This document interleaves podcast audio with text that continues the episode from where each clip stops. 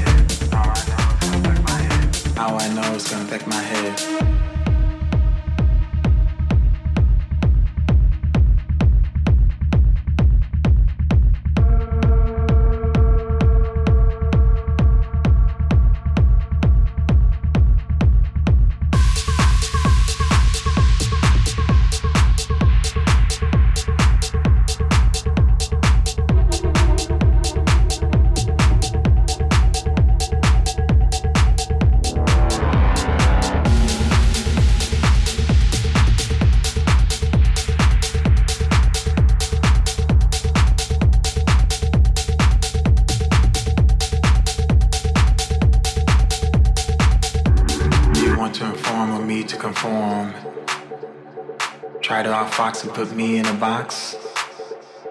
Listen to you and not me instead. But how I know it's gonna affect my head.